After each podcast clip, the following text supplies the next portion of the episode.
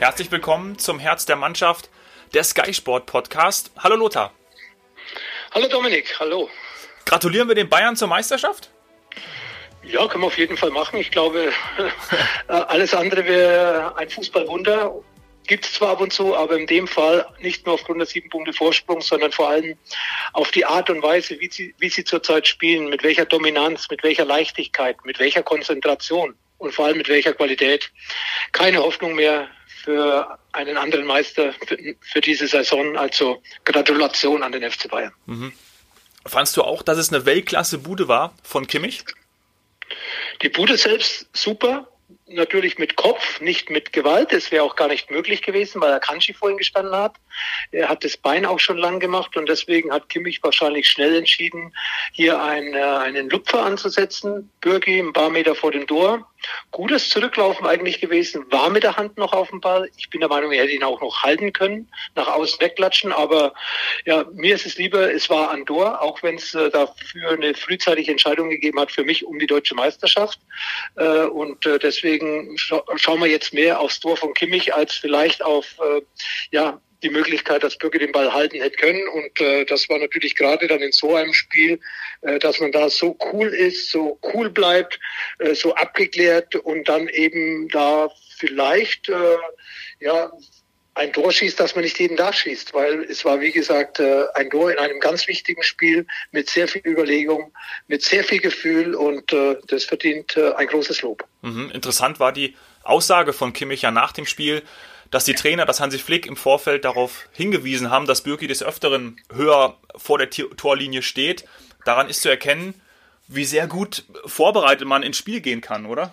Äh, ich muss mich jetzt ein bisschen verbessern, äh, mhm. weil ich Hansi Flick auch zugehört habe.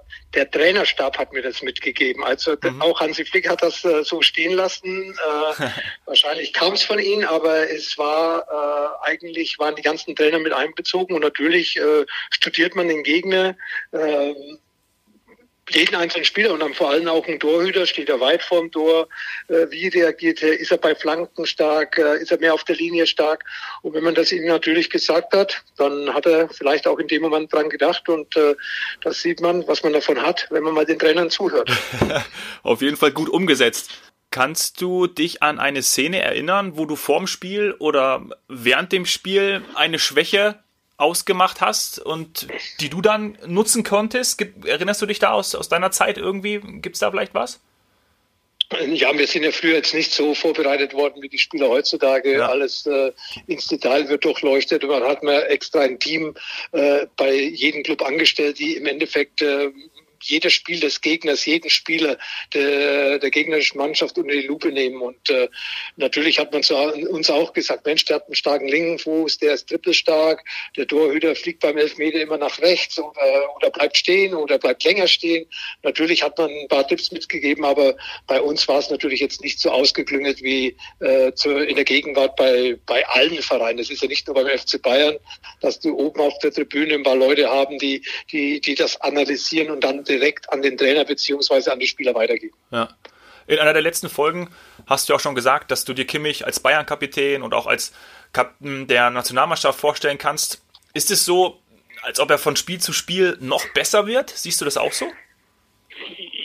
Ja, ich will jetzt äh, das nicht äh, von Spiel zu Spiel besser, äh, dann würde er ja in einem halben Jahr besser sein wie Messi und Ronaldo zusammen. Also viel besser geht's ja praktisch nicht. Aber Kimmich arbeitet jeden Tag an sich. Das hat man gestern auch in der Aussage von Hansi Flick äh, gemerkt, dass er sagte, er will sich immer verbessern. Ich habe das auch schon gesagt gestern vor, der, vor dem Spiel in der Sendung, dass ich Kimmich als Spieler schätze, nicht nur wegen der Qualität, sondern auch wegen seiner Konzentration.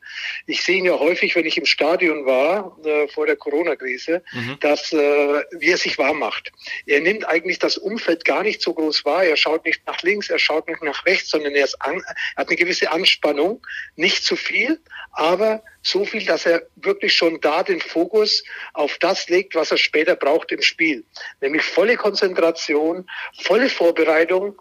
Und äh, das zeichnet ihn äh, meiner Meinung nach auch aus, dass er im Endeffekt immer wieder hundertprozentig fokussiert ist auf das, was er im Moment zu tun hat. Ob das beim Warmachen ist, ob das im Training während der Woche ist oder dann vor allem im Spiel. Er ist immer hundertprozentig bereit. Und er hat nicht nur gestern ein Riesentor geschossen, ein wichtiges Tor, sondern er ist 13,5 oder 13,7 Kilometer mhm. gelaufen. Das war Rekord in dieser Saison äh, für einen Bundesligaspieler. Er hat über 100 Ballkontakte schon wieder gehabt. Also er ist enorm präsent, sowohl in der Offensive als auch in der Defensive und ich würde sagen, er ist auch ein aggressiver Leader. Er hat nicht nur spielerische Qualitäten, sondern er ist auch aggressiv, äh, lässt sich nichts gefallen und übernimmt Verantwortung. Und das zeichnet einen Spieler aus, der im Endeffekt den Unterschied macht. Mhm.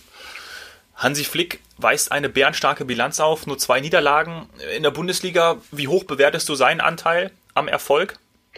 Ja, der Trainer hat äh, sowohl beim Erfolg als auch beim Misserfolg immer einen sehr großen Anteil. Und bei Hansi Flick äh, scheint die Sonne, würde ich sagen. Äh, er ist auch äh, jemand, der von den Spielern immer das Optimum äh, herauskitzelt. Und äh, das zeichnet ihn als Trainer aus.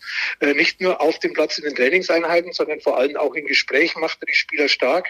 Deswegen ist Jerome Boateng auf einmal wieder in der Form, wo wir, wie wir ihn vor fünf, äh, fünf, sechs Jahren gesehen haben, vor allem während der Weltmeisterschaft 2014. Er war ja eigentlich schon äh, abgeschrieben beim FC Bayern und Hansi Flick hat ihn wieder ja zurückgebracht und äh, das ist eben gerade seine Stärke, auch mit den Spielern zu sprechen, darauf hinzuweisen, was man erwartet und dann hat jeder seine zweite Chance verdient und äh, Jerome Boateng hat sie auch beim Schopfe gepackt und ich glaube, da hat Hansi Flick einen sehr großen Anteil und das ist das beste Beispiel. Auch Manuel Neuer wird der Rücken gestärkt, auch Thomas Müller ist zurückgekommen.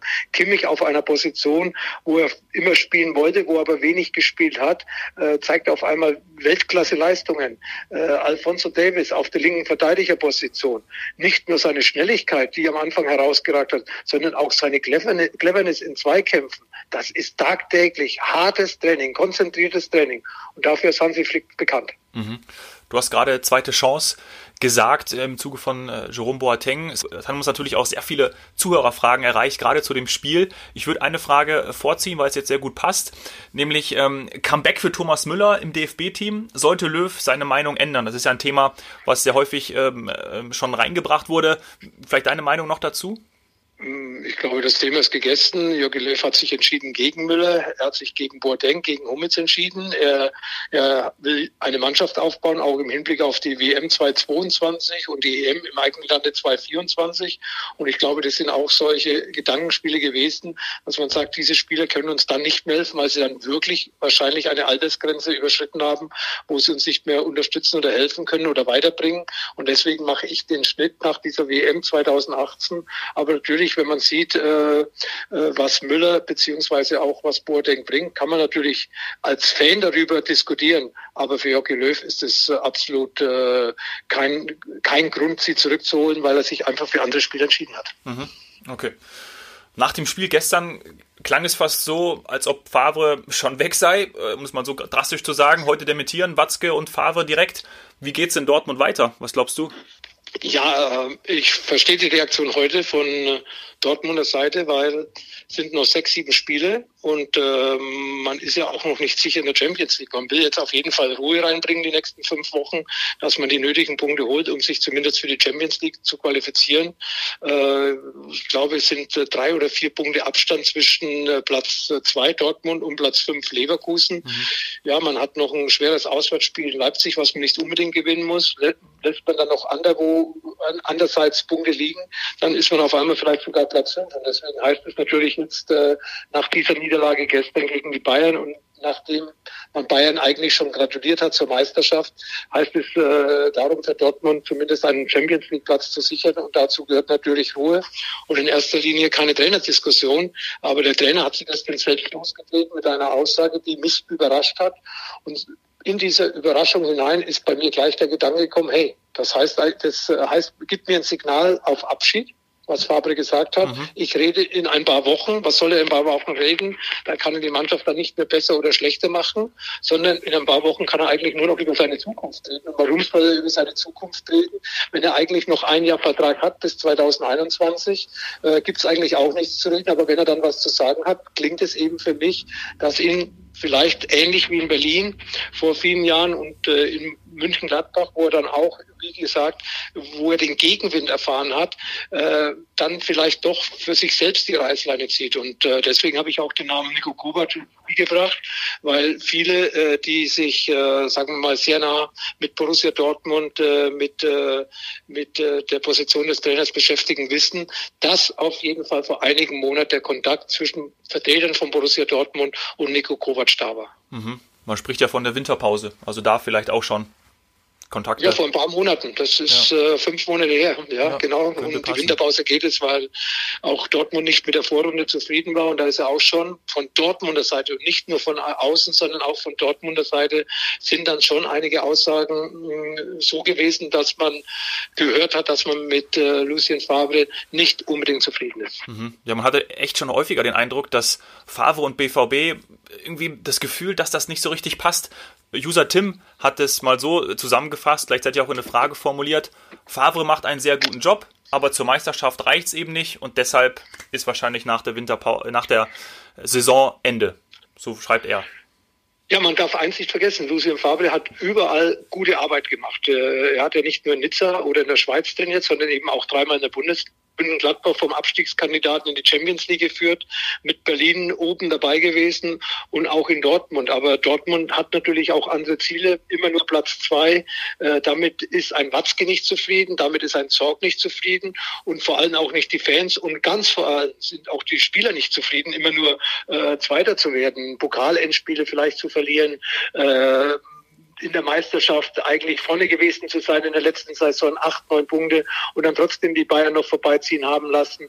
Auch äh, hier in dieser Saison haben sie gute Spiele gemacht. Aber im Endeffekt, wenn es dann das entscheidende Spiel ist, wie gestern gegen Bayern, wo man unbedingt gewinnen muss, habe ich das Gefühl gehabt, schon vor dem Spiel, nicht nach dem Spiel. Da sind wir alle schlau. Da wissen wir das Ergebnis, dann können wir kritisieren, dann können wir loben, sondern vor dem Spiel, wie ich die Mannschaftsausstellung gesehen habe, dass ich einen Sancho, der 30 Torbeteiligungen hat in dieser Saison, nicht von Anfang an bringe, wo ich ein Spiel gewinnen muss, das äh, hat für mich ein Signal gesetzt, dass ich auch meine Meinung meines Tipps beim Tippspiel bei Sky äh, von einem 2 zu 2 in einen 3 zu 1 Sieg von Bayern München umge äh, umgewandelt habe, ja. weil ich mir gedacht habe, da steckt mir zu viel Angst dahinter. Da muss ich auch mal was riskieren und Favre ist dann jemand, der sagt, ja, Sancho ist noch nicht ganz fit, Delaney hat sieben oder acht Monate eine Verletzungsphase hinter sich und macht dann drei volle Spiele oder zweieinhalb volle Spiele in, äh, in, in neun Tagen. Das, äh,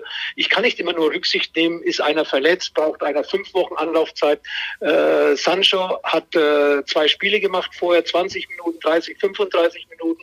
Und wenn dann die Aussage auch nach dem Spiel noch kann, Sancho hätte, kann 45 Minuten spielen. Aber wenn ich das höre, äh, da, da schüttle ich den Kopf, weil wenn ein Sancho 45 Minuten spielen kann, dann lasse ich ihn die ersten 45 spielen, dann hat er eine Halbzeitpause, dann kann er auch nochmal 20 Minuten in der zweiten Halbzeit spielen.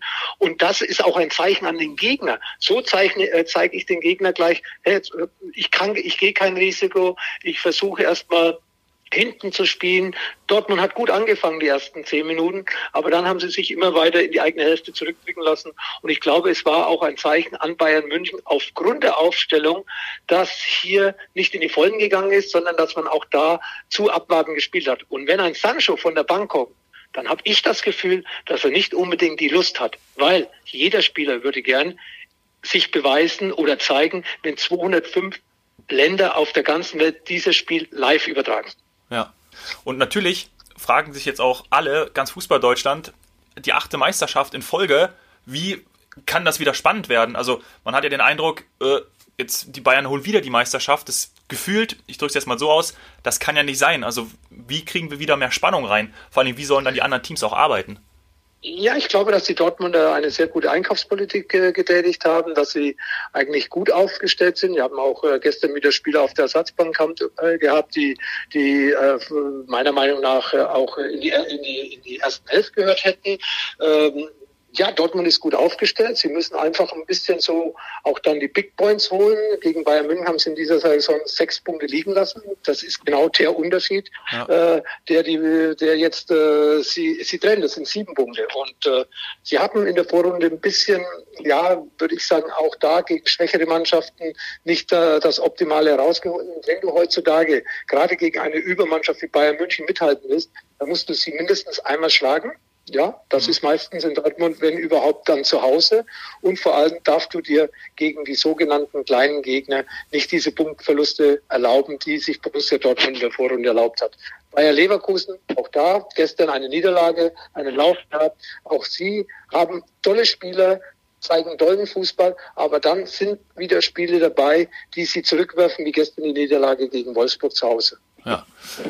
Lass uns das Thema Dortmund Bayern mit einer abschließenden Frage eines Instagram-Users abschließen, der den Namen trägt Brazzo2386. Vermutlich ist das nicht dein ehemaliger Teamkollege äh, und jetziger Bayern-Sportdirektor, aber er hat folgende Nachricht geschrieben. Hallo Lothar, waren für dich früher die Spiele gegen den BVB auch etwas Besonderes oder ist für dich der wahre Klassiker Gladbach gegen Bayern? Äh, es war früher eine andere Zeit. Äh, Dortmund ist die zweite Macht in Dortmund äh, in Deutschland geworden in den letzten Jahren. Sie hatten ja die vor den sieben beziehungsweise mit der jetzigen Meisterschaft vor den acht Meisterschaften zweimal die Meisterschaft gewonnen mit mhm. Jürgen Klopp. Sie haben ja eine enorme Leistung vollbracht, nachdem sie kurz vor dem Bankrott gestanden sind 2002, Insolvenz 2003 und ja, dann haben sie gut gewirtschaftet, haben gutes Händchen gehabt, Michael Zorg gute Spieler verpflichtet, äh, haben auch äh, mit Jürgen Klopp natürlich den idealen Trainer gehabt und haben so den Abstand zu Bayern München verkürzt. In meiner Zeit war Dortmund gerade Ende der 90er wo sie auch die Champions League gewonnen haben. Mhm. Und auch mit Ottmar Hitzfeld waren sie wirklich ein Konkurrent. Es waren aber nur drei, vier Jahre. Vorher war es Hamburg, vorher war es mal München-Gladbach, vorher war es mal Werder Bremen, es war mal der FC Köln. Also es waren immer wieder Mannschaften, aber nicht auf so eine lange Distanz wie jetzt Bayern und Dortmund. So diese Rivalität Erster gegen Zweiter äh, Dortmund gegen Bayern, Bayern gegen Dortmund, sondern es hat früher, Bayern war immer dabei, aber der Gegner um die Meisterschaft, der hat sich dann häufig schon nach einigen Jahren immer wieder gewechselt. Ja, okay. Lass uns über die Champions League Plätze sprechen. Äh, zum Einstieg da auch eine Zuhörerfrage von Daniel. Sind Leverkusen und Gladbach für dich Champions League Teams, die auch mal eine Gruppenphase überstehen können? Sind sie ganz sicher, äh, aber beide, wie gesagt, fehlt mir noch die Konstanz. Mhm. Das hat man auch äh, gestern in Gladbach äh, mit Gladbach gesehen. Wenn es um Champions League geht, dann äh, kann man auch in Bremen 0-0 spielen. Aber da müsste man zumindest überlegen sein, müsste man eigentlich dominieren. Ja. Ich bin ein Champions League-Kandidat, Werder Bremen ist, äh, spielt gegen den Abstieg. Dann kann es nicht sein, dass Bremen mehr sprintet. Dann kann es nicht sein, dass Bremen mehr Torschüsse hat, äh, dass sie mehr Zweikämpfe gewinnen. Das fehlt mir dann bei Gladbach, ähnlich wie bei Leverkusen, dass sie dann in diesen Spielen äh, äh, ähnlich wie der BVB, was ich vorher schon gesagt habe, wichtige Punkte liegen lassen um den Kampf für die Champions League. Und das passiert hier dann in der Champions League auch. Aber trotz alledem sind das Mannschaften, die mir Hoffnung machen in der Zukunft, da oben auch mal ganz oben zwischen Leipzig und Dortmund und zwischen Dortmund und Bayern vielleicht mal reinzukommen, weil sie eben auch tolle junge Spieler haben. Aber ich sage immer auch eins, Erfahrung ist sehr, sehr wichtig, vor allem wenn man Titel gewinnen will. Und die hat eben der FC Bayern Titelerfahrung. Nicht jetzt Spiele in der Bundesliga, sondern Bayern München hat, jeder Spieler hat da schon Titel gewonnen. Das gibt es bei Dortmund nicht, das gibt es bei Leverkusen nicht, das gibt es in München-Gladbach nicht und auch bei Leipzig nicht. Mhm. Und gerade dann und das hat der Thomas Müller am letzten Samstag nach dem Spiel gegen Frankfurt gesagt. Wir sind immer noch gierig, Titel zu gewinnen. Ja, oder wir sind gierig, immer das Unmögliche noch möglich zu machen, wie letzte Saison den Rückstand zu Dortmund noch aufzuholen. Ja, das heißt Dortmund und Leipzig auf den Plätzen zwei und drei und Leverkusen, Gladbach kämpfen um die vier sozusagen. Äh, so sieht es meiner Meinung nach aus, obwohl punktemäßig alle vier zusammenstehen. Ja. Es muss, muss ein Lauf da sein und dann kann auch äh, Gladbach oder Leverkusen vielleicht vor Leipzig oder sogar noch vor Dortmund ins Ziel einlaufen. Hat das entscheiden die Vereine für sich alleine.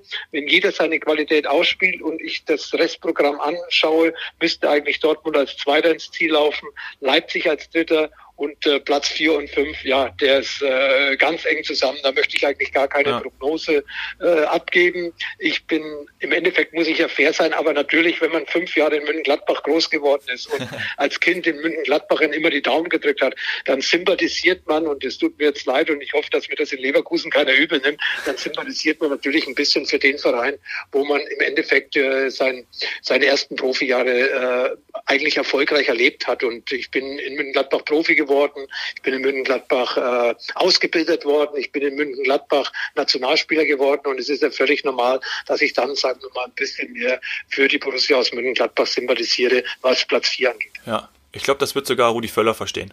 Das versteht er ganz sicher. Er drückt ja nach wie vor auch den Bremen die, die Daumen, wenn, wenn Leverkusen außen vor ist. Ja. Du haben eben schon über Leverkusen kurz äh, gesprochen. Deutliche Niederlage gegen Wolfsburg. Vielleicht für den einen oder anderen schon, schon sehr überraschend. Wir haben dazu eine Frage bekommen von Jonas. Was hältst du von Maximilian Arnold?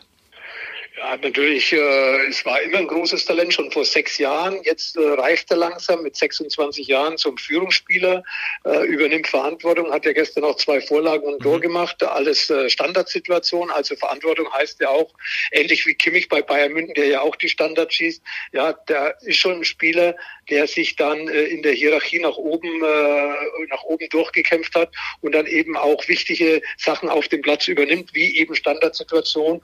Und er ist ja auch für mich eigentlich das Gesicht des VfL Wolfsburg, weil alle anderen Spieler, die sind in den letzten drei, vier Jahren gekommen, äh, meistens auch aus dem Ausland. Und Arnold ist aus der Akademie von Wolfsburg in die erste Mannschaft gekommen und äh, hat sich eigentlich immer wieder durchgesetzt. Äh, ist ein wichtiger Spieler für den VfL und vor allem bei den Fans unwahrscheinlich beliebt. Mhm. Siehst du ihn in der Nationalmannschaft? Nee, zum jetzigen Zeitpunkt nicht. Gerade im Mittelfeld ist ja auf dieser Position äh, die Nationalmannschaft gut besetzt. Äh, ich denke an Gündogan, ich denke an Groß, ich denke an Can und an Kimmich. Das sind ja vier Spieler, die so in dieser Position spielen, die auch äh, Maxi Arnold spielt, so achter Position vor der Abwehr. Natürlich immer mit, äh, mit Antrieb nach vorne. Aber wenn er weiterhin seine Leistungen bringt äh, und besser ist wie die, die Jogi Löw zurzeit auf seinen Zettel vorhin stehen hat, dann sollte man auch äh, mit Maxi Arnold vielleicht das eine oder andere Mal äh, ja, ernster hingucken, um mhm. ihn dann vielleicht dann doch irgendwann mal einzuladen. Er war ja U21-Nationalspieler, dann war er ein bisschen verschwunden mit den Wolfsburgern. Jetzt spielen sie wieder besser, spielen stabil und äh, Maxi Arnold ist ein wichtiger, wichtiger Faktor für die Erfolgsserie, die der VfL Wolfsburg in, in, die, in dieser Bundesliga-Saison hat. Mhm. Eine weitere Frage kam zu einem anderen Spieler, und zwar zu Robin Koch vom SC Freiburg, der ja in den letzten Wochen auch mit Topclubs, unter anderem aus der Bundesliga, Dortmund, Leipzig, aber auch aus dem Ausland in Verbindung gebracht wurde. Wie findest du diesen Spieler? Ja, gestern hat er natürlich eine unglückliche Schön Situation gehabt vor den Anschlusstreffer. Da hat er zwei Fehler auf einmal gemacht, ja. aber grundsätzlich ist ein junger Spieler und diese Fehler muss man jungen Spielern zugestehen, dann lernen sie auch davon und äh, ist auch ein Garant dieser Freiburger Erfolgsgeschichte. Platz sieben, gestern wieder einen Punkt in Frankfurt geholt und äh, Nationalspieler, ein paar Spiele auch da bei Jogi Löw schon gemacht, einen Schritt weiter wie Maxi Arnold. Äh, von dieser Seite her kann ich es verstehen, dass man äh, auch im Ausland auf, äh, auf so einen jungen, talentierten Spieler aufmerksam geworden ist. Mhm. Dortmund wird da, könnte er gut passen zu, zu Hummels und, und Sagadu mit ihm? Die drei hinten? Ja, Dortmund hat ja Piszczek mit seiner Erfahrung da hinten ja. drin, macht er ja auch gute Spiele, umfunktioniert vom, äh, von äh, der rechten Außenverteidigerposition zum, zum rechten Teil der Dreierkette. Also hat andere Abläufe, aber er hat eine riesen Erfahrung. Äh, Alkanji ist da, Hummels ist da, Zagadou ist da. Du hast, wir haben, haben jetzt schon vier Spieler, ja. aber bei einer Dreierkette langen vier Spieler nicht und äh, ganz sicher wäre ein Verein wie Dortmund oder Leipzig der nächste Schritt für ihn. Mhm. Ich ähm, überrumpel dich jetzt mal ein bisschen, weil Tim hat nämlich auch noch eine allgemeine Frage gestellt. Und zwar könntest du sagen, Lothar, wer für dich der beste Verteidiger in der Bundesliga ist, der beste Innenverteidiger? Zurzeit Alaba. Ah ja. Wir kommen ja nicht bei Bayern vorbei, an Bayern vorbei und äh, ich glaube auch die Stabilität in der Abwehr äh, ist ein großer Verdienst von David Alaba, der äh, Leader Qualitäten hat, der lang genug schon bei Bayern München ist und auf einmal auch bei Hansi Flick in dieser Position gesetzt ist und zwar hundertprozentig gesetzt. Und deswegen ist es ja auch schwierig äh, für einen Hernandez äh, wieder in die Mannschaft zu kommen, weil eben mit Alaba ein Spieler äh, nicht nur hinten seine Aufgabe hundertprozentig äh, erledigt, sondern eben auch mit seiner Geschwindigkeit äh, Räume zumacht oder Bälle abläuft, die vielleicht der eine oder andere nicht mehr schaffen würde. Und dann ist er natürlich auch im Aufbauspiel hervorragend, hat Persönlichkeit und äh, ich glaube, dass da ein Innenverteidiger beim FC Bayern spielt, den man vor der Saison auf dieser Position ganz sicher nicht auf der Rechnung gehabt hat. Ja, sehr überraschend. Du hast ja auch mehrere Positionen gespielt in deinem, äh, in deinem in deiner Karriere. Nimm uns da mal mit. Wie, wie, ist das, wenn du auf einmal dann auf einer anderen Position spielst oder gerade auch bezogen auf, auf David Alaba? Jetzt spielt der Innenverteidiger. Denkt ein Spieler auch am Anfang, okay, ja, krass, habe ich noch nie gemacht, aber ich, ich gebe alles, ich versuch's. Ähm, oder denkt er, ja, cool, Innenverteidiger, läuft. Also, ja, Alaba wollte ja eigentlich schon immer zentral spielen, ein bisschen ja. weiter vorne auf der 6 oder beziehungsweise auf der 10 ist er ja groß geworden. Jetzt spielt er wieder zentral, vielleicht fühlt er sich da auch wohler. Äh, seitdem sein Partner auf der linken Seite, Frank Ribéry, nicht mehr da ist, äh, wo er für mich die beste linke Seite in, auf der ganzen Welt war vor vier, fünf Jahren, ja. äh, muss ich sagen, ist er in diese Position hineingewachsen. Er ist schon immer ein cleverer Spieler gewesen und jetzt kann er seine Fähigkeiten ein, einbauen, eben auch von hinten schon das Spiel aufzubauen, äh, gute Bälle nach vorne zu spielen, nicht nur einen langen Ball zu schlagen, sondern auch gezielte Bälle. Und äh, auch durch seine Erfahrung ist er da in einer Position, die ihn gut tut, die den FC Bayern gut tut. Und deswegen ist er eigentlich aus dieser Position zum jetzigen Zeitpunkt nicht wegzudenken. Mhm. Ist ja schon Wahnsinn. Du bist ein Weltklasse äh, Außenverteidiger und jetzt bist du dann Weltklasse Innenverteidiger. Also das ähm, zeugt ja einfach von einer ganz großen ähm, ja, Expertise, Klasse, Ausbildung, Kompetenz, die der Spieler hat. Ja, ähnlich ist es ja bei Kimmich, Rechtsverteidiger Weltklasse und jetzt ist er auf der Nummer 6 Weltklasse, ja. Und ja. Äh, das sind jetzt nicht Positionen, die ich gespielt habe. Ich war ja eigentlich immer nur im Zentrum und mhm. deswegen mhm. hatte ich immer die gleichen Laufwege und äh, und äh, auch den, den gleichen Blick von bisschen die, äh, von weiter hinten, weiter vorne. Aber ich hatte eigentlich immer von der Mitte des Spiels irgendwo aus dem Zentrum heraus dirigiert. Alaba kommt von links hinten in die Mitte, äh, Kimmich kommt von rechts hinten in die Mitte, ein bisschen vor Alaba. Und das ist dann schon eine, eine größere Umstellung wie bei mir, aber das machen beide hervorragend und werden natürlich auch von ihren Trainern äh, hervorragend eingestellt. Mhm. Lass uns noch auf den, auf den Abstiegskampf blicken. Viele rechnen auch damit, dass Union Berlin jetzt auch nochmal da unten reingezogen wird. Die Bremer, du hast sie eben auch schon angesprochen, ähm, letzten zwei Spiele, ähm, vier Punkte zeigen sich auch jetzt doch verbessert. Ähm, da haben wir in den letzten Folgen auch oft drüber gesprochen. Was glaubst du, Union Berlin, werden die auch nochmal unten reinkommen? Ich habe es gestern Abend schon gesagt. Ich habe jetzt gedacht, du hast mir gestern Abend zugehört äh, bei Sky. Ich habe gesagt, also Union Berlin, ähm, ja, wenn sie zu Hause nicht die Punkte holen, die sie vorher geholt haben, mit Dank äh, der Unterstützung ihr, ihr, ihrer Fans, dann äh, sind sie bisher noch nicht gesichert. Das hat vor, äh, vor der Corona-Krise eigentlich noch nicht so ausgesehen, aber Bremen hat jetzt ein paar Punkte geholt, Düsseldorf äh, auch den einen oder anderen und äh, Union muss halt jetzt mal wieder punkten, dass man gegen Bayern München zu Hause verlieren kann, dass man auch das Derby bei Hertha verliert ja, ist alles noch äh, äh, erklärbar. Aber jetzt müssen eben Punkte geholt werden zu Hause, dass sie eben, äh, sagen wir noch fünf, sechs Punkte holen, dann müsste das eigentlich äh, auch durch sein für sie, dass sie mit fünf, 36 Punkte die, die Klasse halten. Aber äh, die Punkte müssen sie erst holen. Auswärts haben sie generell Probleme. Zu Hause, wie gesagt, äh, Punkte gewonnen, wo man ihnen nicht zugetraut hat. Komme ich wieder auf Borussia Dortmund und Borussia Mönchengladbach zurück. Beide bei Union Berlin verloren. Und das ist natürlich ihre Stärke gewesen, mit ihrem Publikum zu Hause Überraschungen äh, zu zeigen mhm. oder, oder Überraschungen zu machen. Und diese Punkte oder diese Unterstützung fehlt ihnen jetzt und jetzt müssen sie es alleine regeln. Natürlich ist es jetzt äh, eine Mannschaft, die äh, jederzeit auch diese Punkte noch holen kann, aber sie müssen erst geholt werden und das äh, wird nicht einfach. Und wenn sie dann mal so ein bisschen den Atem von Werder Bremen oder Düsseldorf spüren, dann kann man auch nervös werden, weil das ist eine Situation, mit der man nicht unbedingt im Februar gerechnet hat. Ja. Eigentlich würde am Samstag das Champions League-Finale äh, stattfinden. Jetzt sehen wir am Samstagabend das Topspiel mit dir im Studio Bayern gegen Düsseldorf. Hm, vermutlich ein bisschen anders als das Champions League-Finale, aber wir freuen uns trotzdem drauf. Bayern gegen Düsseldorf. Ähm, ja, zwei deutsche, zwei deutsche Mannschaften ja. dabei am Samstag beim Topspiel.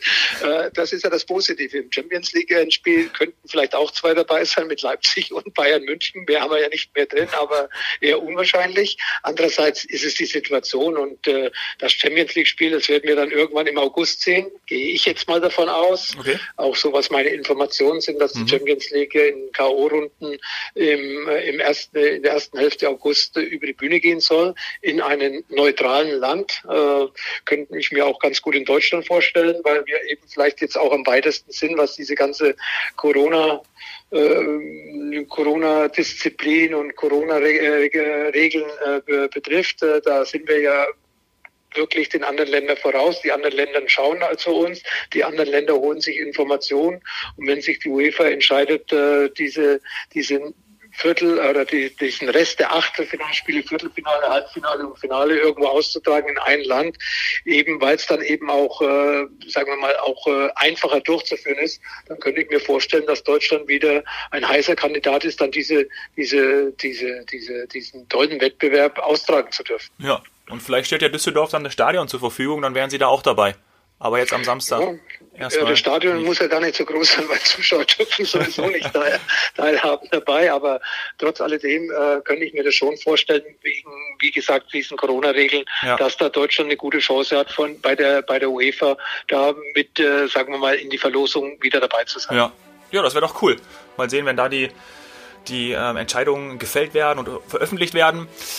Darüber werden wir dann auf jeden Fall dann auch berichten und sprechen. Für heute sind wir durch. Danke dir, Lothar. Ja. Schöne Grüße, alles Gute ja. und äh, viel Spaß und dann bis nächste Woche. Bis nächste Woche. Tschüss. Tschüss.